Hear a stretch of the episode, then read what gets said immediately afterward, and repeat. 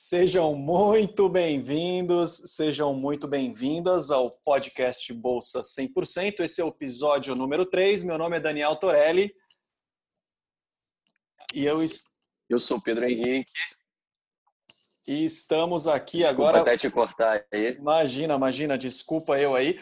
Então, estamos ao vivo agora para mais um podcast onde tratamos e discutimos todas as estratégias para você conseguir e conquistar uma bolsa de estudo esportiva nos Estados Unidos, praticando o esporte que você tanto ama, tanto gosta e estudando uh, em, em, alguma faculdade ou escola do ensino médio americana. Então, meu nome é Daniel Torelli novamente e Pedro Henrique, é, muito boa tarde ou bom dia aí para você nos Estados Unidos. Como é que estão as coisas por aí? Tudo certo, estamos Estamos aqui, a diferença aí de quatro horas para o Brasil agora, são 11h30, né? hoje é dia 18, aí estamos numa terça-feira. É, lembrando né, que hoje aí tem, tem jogo do Brasil, mas mais importante que isso, o nosso podcast aqui é semanal, né, com muito conteúdo legal, com muito conteúdo interessante. Falamos nos outros dois aí sobre parte de inglês, até entramos um pouco sobre a questão financeira, falamos tudo no último episódio sobre a parte de embarque também. E curioso aí e, e ansioso para revelar para vocês o próximo tema que a gente vai estar abordando nesse episódio 3 do podcast Bolsa 100%. Obrigado aí, Daniel, mais uma vez estar aqui conosco. E galera, espero que vocês aproveitem bastante esse episódio número 3. É isso aí, muito, muito bem lembrado. Então, para você que ainda não assistiu episódio 1 e o episódio 2 estão no canal do PH Bolsa Esportiva, que se chama Canal PH Bolsa Esportiva. Só clicar lá, procurar. Estão, estão muito legais. Então vamos para, vamos para o nosso terceiro episódio, PH. E hoje falaremos sobre um assunto muito legal. Eu não digo nem que é a maior dúvida das pessoas que nos seguem, mas eu acho que é a maior preocupação desses jovens estudantes. E o que, que é? É se há a idade certa para fazer o intercâmbio esportivo. Tem alguma idade certa para fazer isso? O que, que você falaria de uma forma geral por enquanto? E aí depois eu vou aprofundar com algumas questões uh, relacionadas à idade e esporte nos Estados Unidos. Olha, Daniel, não te diria que existe uma idade é, certa para fazer o intercâmbio, tá? Vale a pena lembrar que você tem duas opções diferentes, né? Podendo até ter uma terceira. É, a gente tem um primeiro momento para os atletas mais novos o high school, que é o ensino médio americano. A gente tem a faculdade, né, que é esse, esse bacharel, bacharelado, né, conseguir esse diploma de, de, de bacharel. E depois a gente ainda tem a pós-graduação. Né? Então, eu te diria que é, essa questão da idade é uma coisa muito ampla, tá? Então, antes da gente entrar mais em detalhes aí sobre essa questão de idade de cada uma dessas coisas cada uma dessas instituições que eu acabei de, de falar, é, basta realmente querer e ter um planejamento né, para conseguir vir para os Estados Unidos jogando o esporte que tanto ama e cursando aí uma, um ensino médio, uma faculdade, uma pós-graduação. Entendido. E o intercâmbio esportivo ou o intercâmbio de forma geral você acha que ele pode ser melhor aproveitado de acordo com a idade? Ah, por exemplo, eu tenho hoje 14, 15 anos. Eu vou aproveitar da mesma forma se eu tiver 20, 21, 25 anos? Eu acho que sim, porque cada um tem a sua, a sua fase. Né? É, voltando um pouco aí na minha história, de repente meu maior arrependimento não foi ter o conhecimento de que existia isso né? Quando eu tinha idade de high school. Para aqueles que me conhecem, eu vim para os Estados Unidos com 21 para 22 anos. É, já vim com uma idade um pouco avançada, né, entre aspas, para fazer uma universidade. Mas foi muito bom porque a partir dos 21 anos, que você é considerado maior de idade, que você pode é, sair, é, beber álcool, né? Ter, beber sua cerveja, beber sua, sua caipirinha, enfim. Então, cada um tem uma idade boa. Então, se você vem para o high school, você consegue desfrutar entender tudo como funciona no ensino médio. Quando você chega na faculdade, você já está pronto, você já, dá, já está adaptado. Você vem com 21 para 22, você já é considerado maioridade, você pode fazer tudo aquilo que você faz, por exemplo, no Brasil. Se você vem para uma pós-graduação, você já vem com a cabeça muito mais madura, pensando em mercado de trabalho, aproveitando outras coisas como networking com pessoas. Então, eu não, não te diria que tem uma idade certa, uma idade com vantagem de vir mais novo, vir mais velho. Eu acho que cada um tem o seu momento. Tá? Eu acho que a grande é, questão é realmente conseguir vir né, para os Estados Unidos e conseguir desfrutar esses melhores anos da sua vida aqui. Ah, legal. E pegando até um gancho do que você disse, é, independente da idade, então você acredita que o intercâmbio ele possa ser um diferencial no processo aí de, do, do jovem ou do jovem mais adulto na vida dele, tanto profissional como pessoal? Muito. É, cada dia que passa, eu acredito, venho lendo, isso está sendo comprovado, que o grande diferencial na vida do jovem não é mais aonde ele estudou, né? e sim as experiências pela qual ele passou. E o fato de você morar fora, é, nos Estados Unidos, é, tendo ainda um diploma reconhecido, é, vivendo experiências transformadoras, vivendo sozinho, tendo que se virar, não tendo pai e mãe. Você olha para o lado, pô, não tenho pai, não tenho mãe, eu que tenho que me virar, eu tenho que tomar as minhas ações por conta própria, né? Vivendo uma outra cultura, conhecendo pessoas do mundo inteiro, viajando o país inteiro, eu acho que isso é um grande diferencial, tá? Para os jovens que querem entrar para o mercado de trabalho e aqueles jovens que querem continuar no esporte profissional, os Estados Unidos é o país, de repente, que mais cresce é, com relação à parte do futebol, por exemplo. O MLS, a gente tem mais duas é, franquias que serão inauguradas a partir do ano que vem, é, querendo profissionalizar a liga de, de voleibol. Né? Então, não só os Estados Unidos, mas assim o mercado, o mundo inteiro, tanto no esporte profissional quanto no mercado de trabalho, abrem as portas para você, por você ter vivido essa experiência nos Estados Unidos é, sozinho. Por que, que eu falo sozinho? Mais uma vez falando, você não tem pai, não tem mãe, não tem nenhum familiar para de repente te ajudar no momento que você tem que tomar uma decisão por conta própria, né? Conversar com o seu treinador, porque de repente perguntar para ele por que, que você não está jogando, né? Por que, que você não está tendo os minutos, né? a quantidade de tempo necessária para mostrar o, o seu potencial para o time, é, conversar com a faculdade para de repente pedir mais bolsa, um desconto maior, é, fez alguma besteira, você tem que ir lá assumir que fez, pedir desculpa e pedir uma nova oportunidade.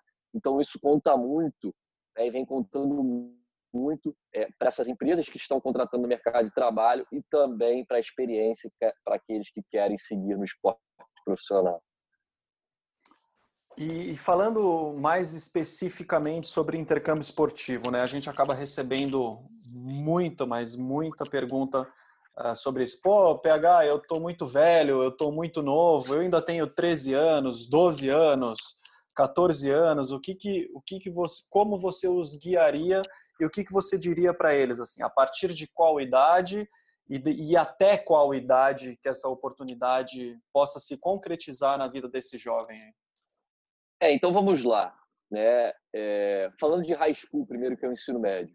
A partir do, dos 15 anos você pode embarcar né? Você pode ir para uma high school, lembrando da diferença aí de high school privada e pública, né? A pública é aquela que você vai morar em casa de família, é, que você vai é, estudar aí de forma quase que, vamos dizer assim, gratuita. Quem esse esse investimento ao governo americano, por mais que você tenha que pagar uma taxa no Brasil, tá? A high school privada é um modelo mais parecido com a faculdade, onde você fica dentro da própria faculdade, né? Você tem alimentação, tem os treinos, tudo dentro do mesmo local. Com relação a essa high school, é, de entre 15 e 18 anos, lembrando que o high school nos Estados Unidos são quatro anos de ensino médio, ele conta aí o nono ano né, no, no, no sistema de ensino no Brasil. Então, o nono ano, primeiro do segundo, terceiro do segundo, é segundo, nono ano, primeiro do segundo do ensino médio, segundo do ensino médio, terceiro do ensino médio, totalizando quatro. Então, a partir dos 15 você pode ir, tá? Lembrando que para você embarcar com 15, pelo menos você tem que ter um ano de planejamento. Você começa com 14 anos. Agora, aqueles que começam a se planejar com 10, 11, 12, 13 anos, já estão fazendo parte do intercâmbio esportivo, porque o planejamento ele faz parte desse processo, entendeu? Então, é, o quanto antes esses jovens e familiares conseguirem se planejar, melhor eles conseguem é, guardar um dinheiro maior né? eles conseguem já entender como é que funciona o processo, eles têm mais tempo para escolher a escola correta. Então, quanto antes eles começarem esse processo, mais fácil fica. Tá? A mesma coisa para a, a faculdade. Você pode, a partir de 17, 18 anos, quando você se forma no terceiro ano, tá? você pode entrar com 17 anos, não tem problema. É, mas isso também tem que ter um planejamento, entendeu, Daniel? Então tem que ter um planejamento de pelo menos um ano para trás.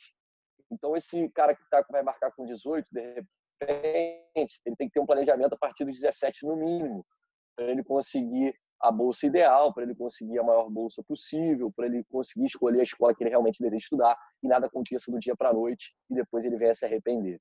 Tá? Então ele pode estudar na faculdade. É, existem ligas é, no processo de elegibilidade, é, explicando rapidamente o que é isso. A elegibilidade é, é, a liga vai determinar se você pode ou não jogar aquela específica liga baseada em três coisas: idade, é, passado esportivo e passado e presente acadêmico, né, na parte acadêmica de notas. Então, existem ligas hoje, por exemplo, como a própria Nike, não existe um limite de idade. Tá? Então, o jovem pode vir aí com 25, 26 anos, 27 anos, jogar e estudar nos Estados Unidos sem problema nenhum. Ok? E com relação à parte da pós-graduação, obviamente, depois que você se forma, né, você pode vir para os Estados Unidos e tentar é, uma pós-graduação jogando futebol mas muito vai depender desse processo de elegibilidade. Existem algumas regrinhas é, onde a própria NCAA, que é uma liga esportiva, a própria NAIA, dizem como você pode fazer essa pós-graduação. Então, o que eles precisam entender é que não existe um, um, uma, uma idade limite para você vir para os Estados Unidos. Mas isso tudo precisa ser de pelo menos um planejamento um ano para trás da data que você quer embarcar. Então, se você quer embarcar em junho perdão, em agosto de 2020, tem que começar pelo menos em agosto de 2019 o seu planejamento, que aí envolve a prova do TOP, a prova do SAT, é, algumas coisas que a gente já viu aqui, inclusive, no, no primeiro episódio do podcast. Legal. E voltando um pouco aí, uh, você falando sobre a, a, parte do ensino médio, né, da high school. Então, o menor de idade, que ainda não completou 18 anos, você já disse que, que tem essa possibilidade de fazer o high school, e ele precisa de um, de um responsável para estar com ele, para viajar para os Estados Unidos, para morar com ele. Como é que funciona essa parte? Precisa de um responsável Bom, lá, não? É, ele não precisa do responsável dele, né? O pai e a mãe no Brasil. Então são dois cenários diferentes, tá? Se ele for para o high school público, ele vai morar provavelmente numa casa de família. Essa família torna-se responsável por esse jovem dentro do país, ok? Então, mesmo que o pai e a mãe deles, biológico, vão para os Estados Unidos para visitá-lo, ainda assim essa família, essa host family que eles chamam, está é, responsável por esse jovem nos Estados Unidos.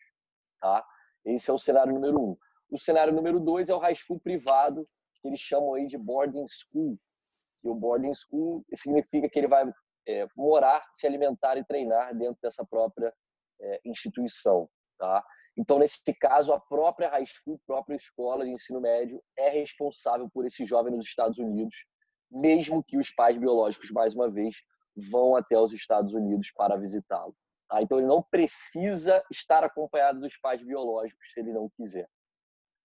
Tá, então, às vezes, somente uma, uma autorização para viagem, para sair aqui do Brasil, já, já bastaria, e aí ele ficaria com os novos responsáveis aí, os novos pais nos Estados Unidos, seria isso? Exatamente. Tem até uma, um negócio bem curioso que alguns pais, inclusive, que, que vão, os jovens vão para os Estados Unidos, os pais acham meio que é, absurdo, né?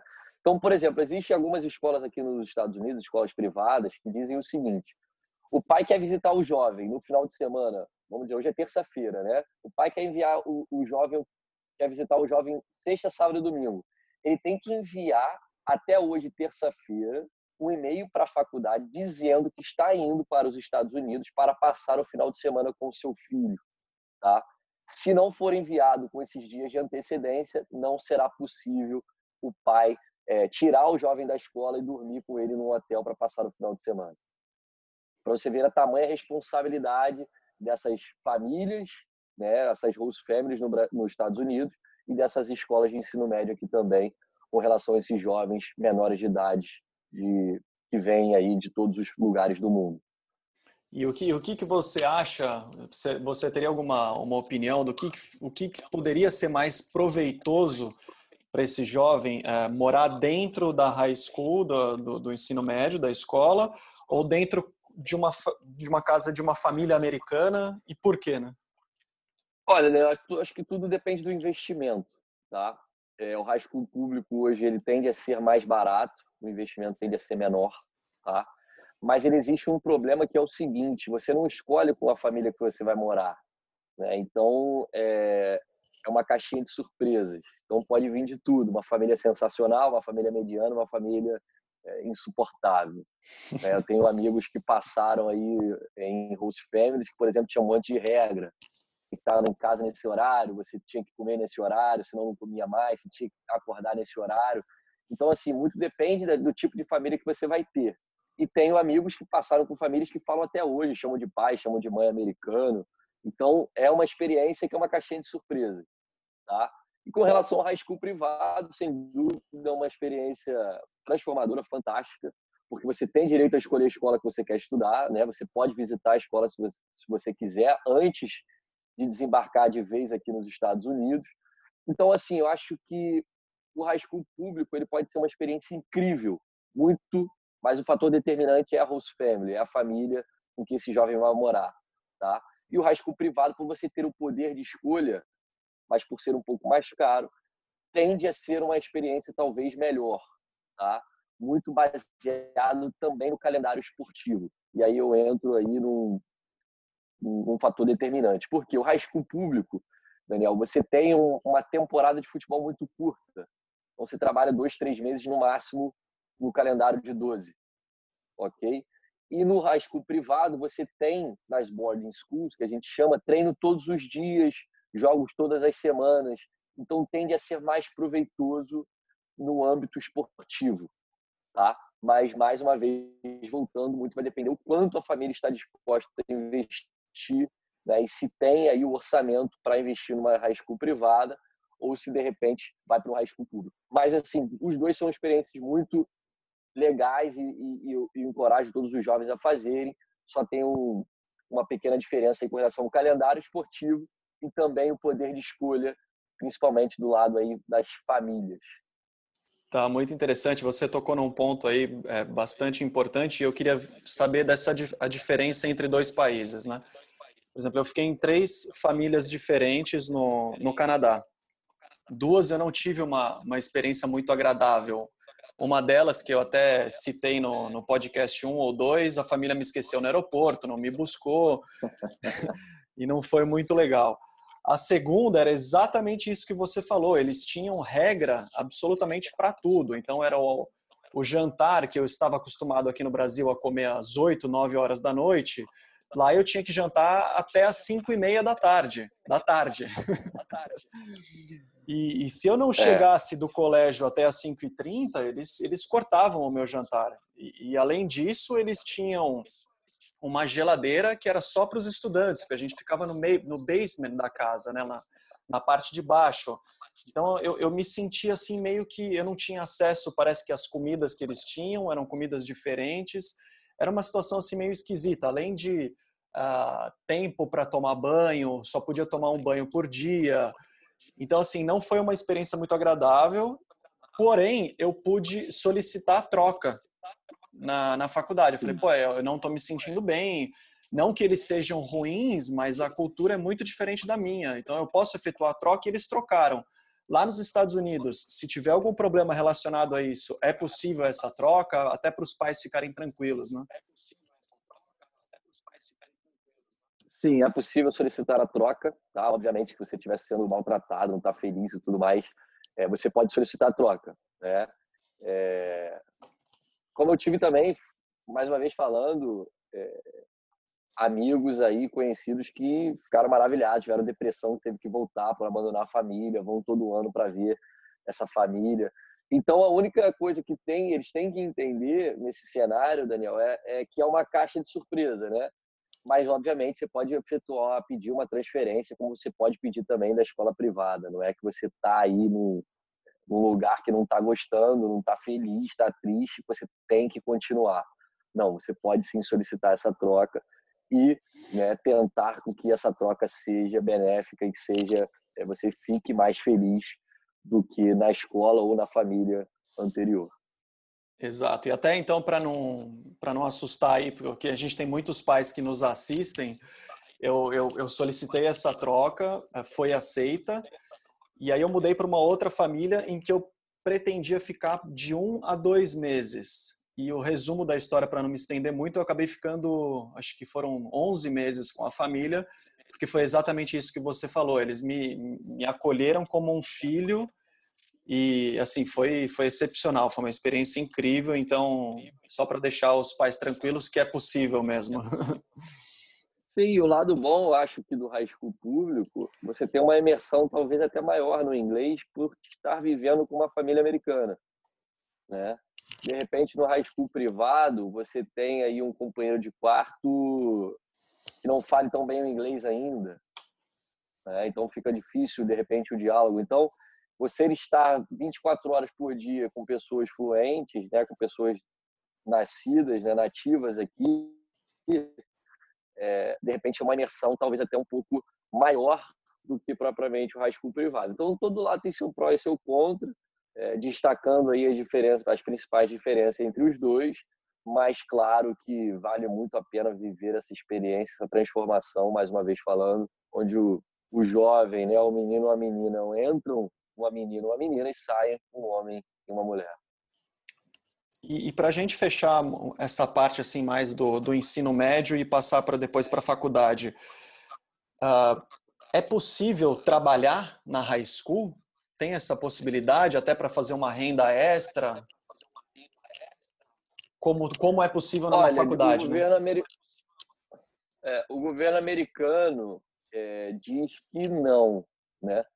É, por você estar aí sendo menor de idade, por você estar focado aí na parte dos estudos. Eu te, eu te confirmo aí que o high school privado não, tá? Você não, não conseguiria trabalhar é, num primeiro momento, né? A partir daí do momento que você migre para a faculdade, você conseguiria. É, e eu, eu te diria também que no high school privado, não. A não ser que você consiga me... Se você tenha conseguido trabalhar ainda, né? Eu desconheço no Canadá, mas eu acredito que aqui não, você tem realmente o foco aí único e exclusivamente nos estudos, até porque quem está financiando os seus estudos é o governo americano, no caso, quando você vem para um high school público aqui no, nos Estados Unidos. Show. E, e, na faculdade, com relação à idade, também funciona da mesma forma? Assim, ah, eu tenho 17 anos, já, tenho, já, já me formei no ensino médio, eu consigo morar fora da faculdade? Eu tenho que morar dentro da faculdade? Como é que funciona a idade e faculdade para moradia? É, essa é uma, essa é uma pergunta, é uma pergunta que vem muito, para a gente, né? Onde que eu vou morar? O que eu vou comer? O que eu vou fazer? Como é que funciona? É, eu costumo dizer que no primeiro ano da faculdade, se você tem menos de 21, tá? Você é, é 99,9% das faculdades vão fazer com que você more dentro.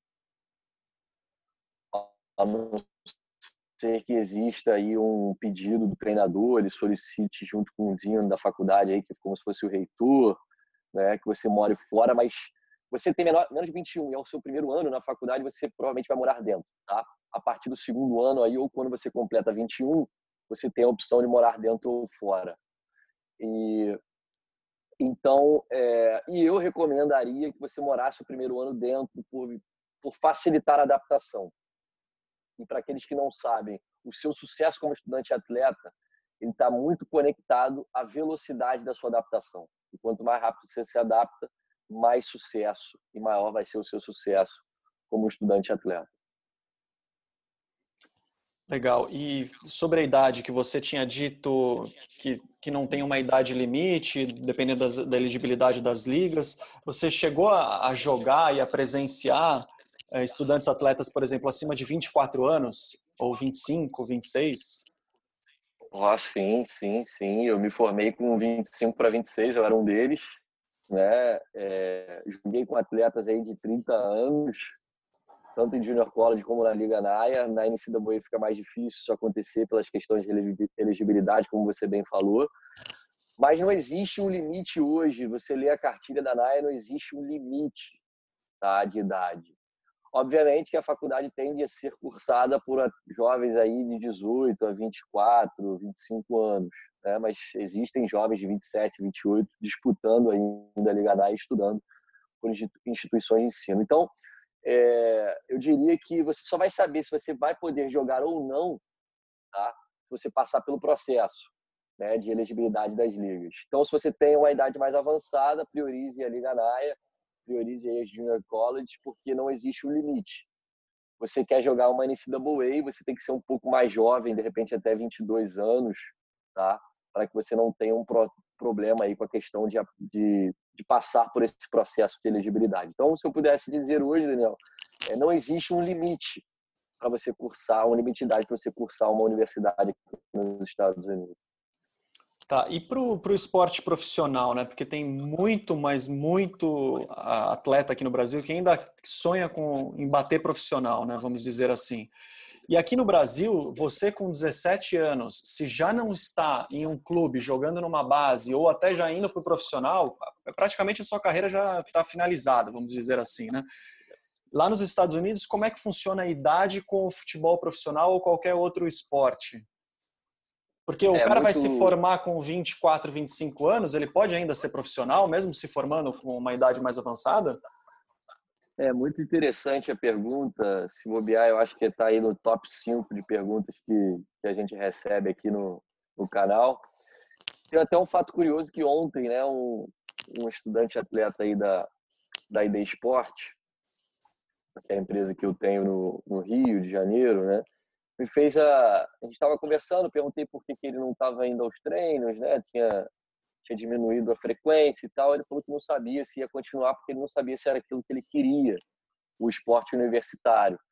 Ele falou que é o esporte profissional que ele queria. E eu questionei, né? Mas falei, é, não quero citar o nome aqui. Eu falei, rapaz, mas para para pensar, esses, todos esses dados de jogadores no, no Brasil ah, pega, mas eu não, não vou priorizar o Brasil, vou priorizar outros lugares. Mesmo assim, galera, o que, que acontece? É, o futebol nos Estados Unidos, ele não existe o futebol de base, tá? Não existe o, a base do Vasco, do Flamengo, do Botafogo, não existe isso ainda, e eu acredito que nem vá ter, tá? É, por quê? Porque o futebol de base é o esporte universitário. Então, para o jovem conseguir uma vitrine, né, para ele chegar ao, ao esporte profissional, automaticamente ele tem que passar obrigatoriamente pelo esporte universitário, que é o que o governo americano quer, né? Que é o que o governo brasileiro tinha que querer também, tá? Porque é uma briga muito desleal. Se vocês não sabem os números, eu posso estar é, chutando alto aqui, mas Daniel, menos de 1% dos jogadores de futebol profissionais no Brasil recebem é, 5 a 10 mil reais. Né?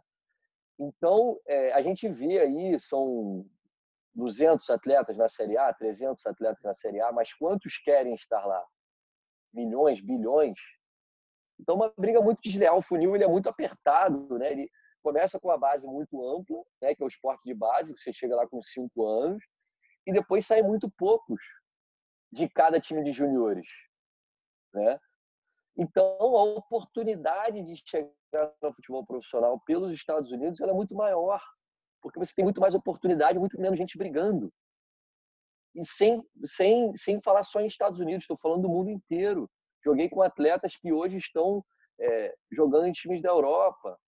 Né? Não estou jogando em time de Série A de Europa, mas estou jogando em segunda divisão, terceira divisão, ganhando aí seus 15 mil euros, 20 mil euros né, 10 mil euros, vivendo muito bem, já estão com um diploma universitário embaixo do braço, se qualquer problema que deu, tem que se aposentar, já está com um diploma embaixo do braço, não precisa recomeçar a vida do zero, né? Então, é, é muito interessante essa pergunta por conta disso. Os jovens ainda têm um preconceito com relação a essa parte do universitário.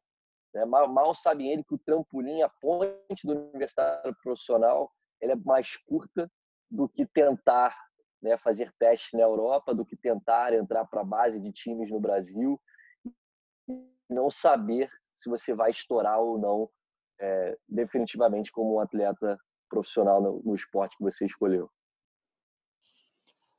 Legal. E para fechar, eu sei que você está com horário hoje aí, que já tem uma outra reunião. Tá, dá, dá tempo de mais uma?